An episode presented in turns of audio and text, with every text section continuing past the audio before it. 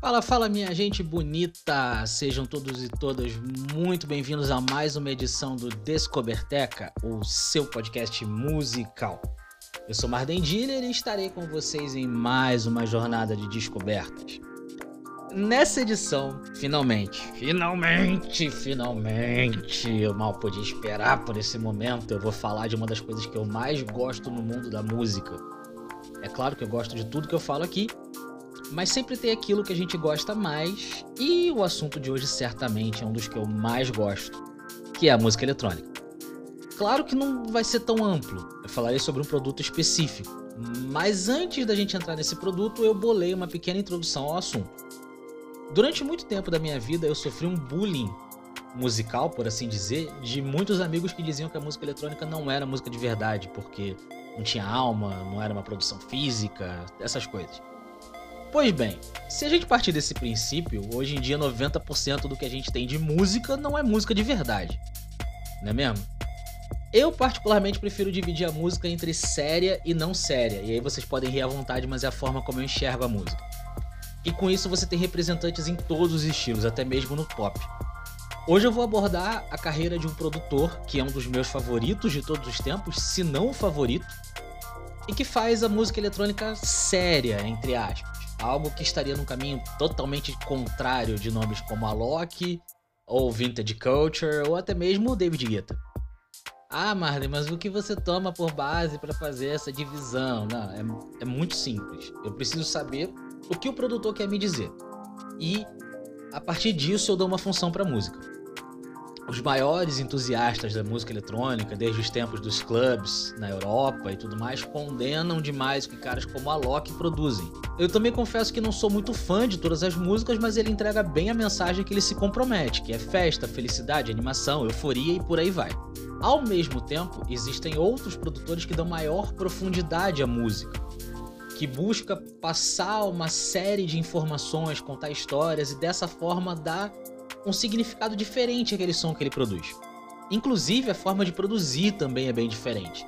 Os produtores mais pops, mais mainstreams, por assim dizer, costumam trabalhar quase que exclusivamente com softwares de computador, até mesmo pela necessidade de lançar mais músicas em menor tempo, Enquanto esses produtores mais undergrounds, eles inserem instrumentos analógicos como guitarras, baixos e até mesmo sintetizadores analógicos dos anos 80 e 90 nas produções mais modernas, inclusive agora em 2020. E no meio de toda essa salada louca de frutas musical, musical eletrônica e tudo mais, surge o homem que a gente vai abordar nesse episódio de hoje. Rune Riley Koch, ou como é conhecido atualmente na indústria musical, com o um nome que arrasta verdadeiras multidões por onde passa, Koch. Aliás, eu tô feliz e triste de gravar esse podcast porque me limitar a falar dos três discos do Koch, que ele lançou como Koch, aliás, o que é uma verdadeira injustiça para um cara que tem uma carreira tão vasta de singles que eu gosto igualmente muito, é complicado. Mas é a vida. Então eu tive que escolher, tive que me limitar um tempo. Mas eu recomendo que vocês, depois de ouvir isso tudo, deem uma chance para a carreira completa dele, porque é um trabalho muito bom. Pois bem, então, já que a gente fez a introdução, vamos começar a falar desse verdadeiro homão da porra. Rune é metade irlandês, metade alemão, nasceu na Dinamarca, filho de pais hippies e no dia 9 de fevereiro de 1977, um aquariano clássico. Basicamente, o cara é uma salada de frutas que tinha tudo para dar algo muito louco. E realmente deu. Ele foi criado imerso em um mundo de artes, trabalhos criativos, muita música e, acima de tudo, liberdade para ser quem ele quisesse, sempre dentro de valores fortes, tudo comandado por sua mãe, uma artista plástica, e seu pai, que também era músico, guitarrista em uma banda. Em 1991, o jovem Rooney, então com 14 anos, ganhou seu primeiro computador de presente da sua mãe. Era um Amiga de 8 bits que é mais velho provavelmente que 90% dos ouvintes desse podcast. Para quem não sabe, o Amiga foi lançado em 1985. Então, se você tem menos de 35 anos, meu amigo, eu garanto para você que você é mais novo que esse computador. Como naquela época editar texto em computador era praticamente inútil, rapidamente ele encontrou uma outra utilidade para esse computador. Começou a brincar com programas de produção musical, que eram bem, bem bem precários. Tinham quatro canais, eram dois estéreo, enfim, era uma zona. E não dava para fazer basicamente nada, né? Os computadores eram extremamente remotos. Mas mesmo assim ele conseguiu se virar e em 1994 ele assinou o primeiro contrato com uma gravadora, lançando o primeiro single em 1995. Durante os anos seguintes, ele trabalhou a maior parte do seu tempo como produtor de outros artistas e lançando algumas músicas eventuais em seu seus diversos projetos paralelos, todas elas muito voltadas para o mundo pop. Tanto que em 2003 ele estourou seu primeiro grande sucesso, Calabria, que rompeu a barreira de mais de um milhão de singles vendidos em todo o mundo e ficou muito famosa aqui no Brasil em 2007 na mão do DJ Alex Galdino, agora com o nome de Destination Calabria. E quem ouviu o Summer Electro Hit sabe do que eu tô falando falando, aquela musiquinha aqui. Tan, tan, tan, tan, tan, tan, tan, tan, tan. Se você conhece essa música, você reconheceu ela agora, você sabe do que eu tô falando. Se você não sabe do que eu tô falando, eu recomendo que você procure, porque essa música é muito boa. Tem 13 anos já que ela foi lançada aqui no Brasil e eu continuo gostando.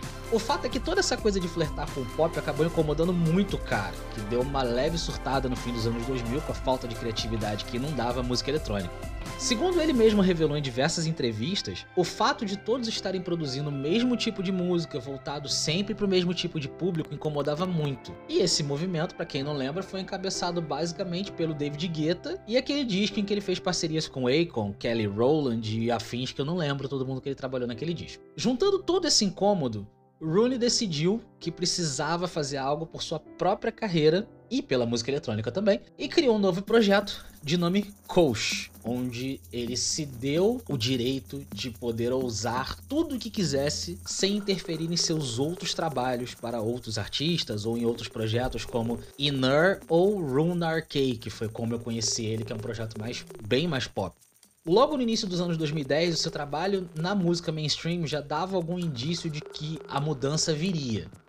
Até que em junho e 24 de junho de 2013 veio a primeira forte pedrada. O álbum de estreia de Coach, denominado 1977 ou 1977, o ano de seu nascimento, balançou totalmente o mundo underground da música eletrônica, trazendo um som futurista, inovador e que passeava entre o techno, que se caracteriza por um som mais seco e mais pancado, e o prog house, que tem uma identidade mais melódica. E é aqui, nesse ponto, com o 1977, vou aportuguesar o nome do álbum álbum mesmo para facilitar a vida de todo mundo, que nós iniciamos nossa jornada sobre o trabalho desse cara e iniciamos também a explicação do porquê eu acho que vocês deveriam ouvir os três discos que eu vou falar daqui para frente. O 1977 por si só já seria um fenômeno. Fãs ao redor do mundo foram loucura com o trabalho e alguns sites especializados colocaram o cara dentre os maiores produtores de música eletrônica do mundo, isso ainda no primeiro disco como coach. Mas, além disso tudo, o álbum também era uma autorreflexão do autor, onde ele buscava contar uma história sem palavras, apenas mediante melodias e sensações. O trabalho é todo feito em cima do primeiro momento da infância de Coach, sua relação com seus pais e todo o ambiente criativo no qual ele foi criado. Talvez por isso as músicas passem uma sensação de começo, como a abertura de um grande evento, de um grande momento. No entanto, ao mesmo tempo que alguns sons exalam felicidade, outros trazem reflexões. Como o próprio produtor já revelou, ser filho de hippies nem sempre era uma boa experiência e a coisa toda fez uma grande bagunça na sua vida, fazendo com que ele se sentisse um peixe fora d'água. A resposta para isso, ainda quando criança, foi a criação do seu próprio mundinho de fantasia, uma sensação que ele também busca passar ao ouvinte nesse disco. A melhor música para mim desse trabalho é All That Matters, que tem uma melodia incrível, o vocal de Charles Abrahamson, o único vocal no trabalho inteiro, que conta a história de um jovem Rooney que precisou botar cara no mundo em alguns momentos e descobrir coisas que seus pais não tiveram como lhe mostrar. O curioso sobre essa música é que ela foi lançada como single antes do lançamento do álbum, alguns meses antes, na verdade, e na época muita gente achava que se tratava de algo romântico. Inclusive, essa música saiu numa compilação da gravadora Anjuna Beats, através do Anjuna Deep. E a galera achava, nossa, linda, romântica e tal, e não é bem assim. Embora a letra seja bem versátil, ela varie de acordo com a interpretação de quem ouve, as entrevistas posteriores de Post deixaram bem claro o que, que ele queria dizer com o disco e com essa música. Conforme o mundo da música eletrônica recebia de braços abertos o trabalho do dinamarquês, ele se preparava para contar o segundo capítulo dessa história. E foi justamente no dia 8 de junho de 2015 que foi lançada a segunda parte da autobiografia de Post, agora intitulada 1983 ou 1983. A base da criação do álbum está no ano que dá o nome, obviamente, quando os pais do jovem Rooney, agora com 6 anos de idade, pegaram seu carro e saíram em uma viagem pela Europa iniciada na França. Eles saíram da Dinamarca, foram até a França e de lá partiram para outros locais. O momento foi crucial para a formação musical do jovem, já que durante toda essa viagem eles ouviram diversos discos que seus pais curtiam. Inclusive foi nessa viagem que o interesse de Rooney pela música eletrônica se acendeu com o grande projeto dos anos 80 chamada Eurythmics. Eurythmics. Eu tenho uma dificuldade horrível de falar essa palavra. Para quem não conhece, é aquele projeto que canta Sweet Dreams. Sweet dreams are made of these. Who am I to disagree? Todo mundo lembra? Todo mundo lembra? Eu não cantei isso aqui à toa, espero que vocês lembrem. Nesse disco é possível sentir a vibe de viagem aquela sensação gostosa de pegar um carro e sair por uma estrada com vento no rosto e alguém que você gosta do seu lado, ou sem alguém que você gosta do seu lado, ou sem ninguém do seu lado. Pelo menos isso acontece nas oito primeiras músicas, que é quando a atmosfera completamente muda. Assim como em 1977, temos um trabalho predominantemente instrumental, mas novamente os vocais aparecem na hora de falar de dificuldade. A décima música do disco, denominada Bloodlines, pincela as particularidades de um trauma não expressado. Desse ponto, segue a 11 música, Unterwegs, com uma atmosfera ainda de viagem, mas um ar mais obscuro. diria que quase depressivo, como se você estivesse gostando muito daquela viagem e de repente você não estivesse gostando mais dela. Embora tenha esse ar bem dark, a música é muito boa, é uma das que eu mais gosto nesse disco também. Mas aí, logo após Unterwegs, o disco se encerra com Papageno Ten Years Later, explicada por Coach como a representação musical do momento em que ele entendeu que não se encaixava na sociedade dita, entre aspas, comum. E aí eu vou dar o meu pitaco de música favorita nesse disco só para seguir a linha do trabalho, mas eu re realmente recomendo que vocês ouçam ele inteiro, pois é, é uma experiência muito gostosa de ponta a ponta. E recomendo que façam isso dirigindo, porque é muito bom, tá? É realmente muito bom. Bom, de todas as músicas desse disco, a que, mais, a que mais me agrada é The Road, justamente pela quase obrigação que a música passa de ouvi-la enquanto se dirige em uma estrada. É quase que mandatório. Você ouve ela e ela fala: dirige, dirige, dirige, dirige, dirige, dirige. É muito bom. O fato sobre a carreira é que se 1977 ainda não tinha sacudido bastante as estruturas do mundo musical, 1983 certamente fez o trabalho. O disco serviu para consolidar o dinamarquês como um dos, um dos, maiores produtores dos anos 2010 e o espalhou pelo mundo, arrastando literalmente multidões pelas pistas onde passou, inclusive aqui no Brasil. No entanto, a história que Coach queria contar ainda não estava completa. Faltava um último capítulo, particularmente o mais difícil deles. Em 22 de setembro de 2017, Rune encerrava sua trilogia autobiográfica com o belíssimo cinza 1989 ou 1989. A ideia do álbum é tão forte em contar uma fase difícil da vida do produtor que, além da sua capa ser cinza e todas as suas músicas terem um sabor de dia frio e nublado, algumas das faixas do álbum se chamam literalmente cinza só que em idiomas diferentes de países onde o jovem Rooney, agora com 12 anos, passou. Eu tentei escrever sobre o que é esse álbum, mas a... depois que eu escrevi esse parágrafo, eu encontrei uma declaração do próprio Coach e eu acho que eu não conseguiria falar melhor do disco do que ele, né? Então, eu vou agora parafrasear as palavras dele em entrevista para o site Electric Vibes, uma das grandes publicações especializadas em música eletrônica do mundo, porque eu acho que ele traduziu muito bem tudo que eu sinto, tudo que ele sente sobre esse álbum, tudo que esse álbum realmente significa. Então, abre aspas. Com 1989 chegamos na minha pré-adolescência, um período bastante difícil na minha vida, onde eu basicamente lembro de tudo como sendo cinza, sentimentos acinzentados, clima cinza e o meu próprio rosto cinza. Eu tive que lidar com as complicações da puberdade e ao mesmo tempo do divórcio dos meus pais. Eu escapava desse mundo cinza com meu skate, ouvindo música no meu Walkman e explorando a cidade no meu entorno. A música se tornou a minha salvação. a única forma de superar o momento difícil da minha família. Encontrei uma trilha sonora para minha vida cinzentada, de repente havia cor. Fecha aspas. 1989 é de longe um dos álbuns mais pesados que eu já ouvi na música eletrônica e também uma das melhores produções. Não é difícil entender o que o produtor quer contar com essas melodias e eu confesso que também não é difícil gostar da violência dos acordes. Basicamente, se você gosta de música eletrônica, esse é um daqueles discos que não são difíceis de gostar logo na primeira ouvida. Esse também é, dentre os três álbuns, o que usa o maior número de elementos analógicos. Coach, junto com outros produtores que auxiliaram na organização do disco, reuniram orquestras reais, alocadas para gravação, pianos acústicos de diversos tipos e muitos outros elementos reais, físicos, que fugiam aquela ideia do computador e traziam uma. Como que eu vou explicar? Eles conseguem dar uma alma diferente para a música. Uma alma muito maior do que ele já conseguia vindo dois discos anteriores.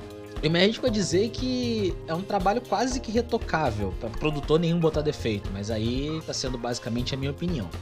A minha música favorita dessa obra-prima é de longe a música número 7, nomeada Push, por razões muito simples. Ela é ridiculamente pesada, bastante dançante. Nas primeiras vezes que eu ouvi, ela me causou arrepios, pois o sintetizador utilizado soa como trombetas e reverberam como se viessem do céu. E sim, chega a dar medo. Parece que o, todo o seu entorno está reverberando aqui no muito alto. É uma sensação muito, muito incrível. E além de tudo, é uma música que desperta um pouco ódio, né? Não é o ódio de tipo rock, de você entrar numa roda punk e sair se porrando com todo mundo. Não, é um ódio diferente. Pois todas as vezes que eu ouvi ela durante um momento de irritação, era como se ela expurgasse aquilo de mim, quase uma catarse. E após seis minutos daquilo tudo, eu fosse uma nova pessoa completamente leve. E eu vou me dar também a licença, já que o podcast é meu, de fugir às regras e recomendar uma segunda favorita para esse disco, que é a música de número 9, com o nome de 14. Esse som é um trabalho que quase exclusivamente analógico, são poucos os elementos ali que são 100% feitos por computador, que ao contrário de Push, soa como um carinho no rosto, conduzido por um piano maravilhoso. É linda essa música, é linda, recomendo muito que vocês ouçam. Se vocês não ouvirem o disco inteiro, ouçam pelo menos essas duas, porque vocês não vão se arrepender. E após essa viagem completa pela juventude de Rooney Riley Coach, muitos podem se perguntar, tá, mas e agora? Como é que fica a carreira desse cara? Bom, como ele já mesmo já disse que a música salvou sua vida, agora ele está focado em retribuir o favor. Poucos dias após o lançamento de 1989, Coach chamou a atenção do mundo a fazer um show ao vivo para o canal Circle do YouTube no topo da Torre Eiffel, em Paris. É um dos shows mais bonitos que eu já assisti. O visual é maravilhoso, a trilha sonora é sensacional. E passados três anos desde seu último trabalho, o produtor esteve engajado no lançamento de diversos singles e EPs denominados Speecher, eu não sei pronunciar isso, acredito que esteja certo, que traduzido do alemão quer dizer armazenamento, como se fosse uma forma de eternizar tudo aquilo que sai de seu íntimo. Em 2020, ele revelou estar trabalhando em um novo álbum que deve ser lançado ainda nesse ano ou no início de 2021. No mês de abril, ele fez uma live em seu YouTube apenas com músicas ainda não lançadas e demos, mostrando mais ou menos qual caminho ele estaria pretendendo seguir com o novo trabalho. E eu confesso que me agradou bastante. Me agradou bastante. A atmosfera agora é bem agradável, quase como uma demonstração de o que a vida fez, o que a música fez com a vida de Room. Bom, para quem quiser dar uma conferida no show da Torre Eiffel e na live de abril, pode acessar os links através do perfil do Descoberteca no Anchor. Ou se você estiver ouvindo pelo iTunes, vai estar disponível na, na descrição do, do, do episódio também. Mas todos os links para as redes sociais do Descoberteca estão na nossa bio do Instagram, no Descoberteca. Você clicando lá, acessa o Anchor e na descrição do episódio no Anchor você tem os links para tudo isso que eu comentei aqui nesse episódio. E assim, meus amigos e minhas amigas, chegamos ao fim de mais uma edição do Descoberteca. Acho que é a que eu mais gostei de fazer até agora. Foi um dos roteiros mais difíceis de escrever também porque é muito complicado sintetizar em 20, 25 minutos tudo que você sente sobre um artista que você gosta muito. Então espero que vocês curtam bastante o som do Coach, tanto quanto eu, e que ouçam o 1983 dirigindo pelo menos uma vez, porque é uma experiência absolutamente sensacional. Sigam o Descoberteca em todas as redes sociais, Instagram, Anchor, agora nós estamos no Spreaker, estamos no Google Podcasts. Venci a guerra contra esse safado. E é isso, meus amigos e minhas amigas. Um forte abraço a todos e nos vemos no próximo episódio.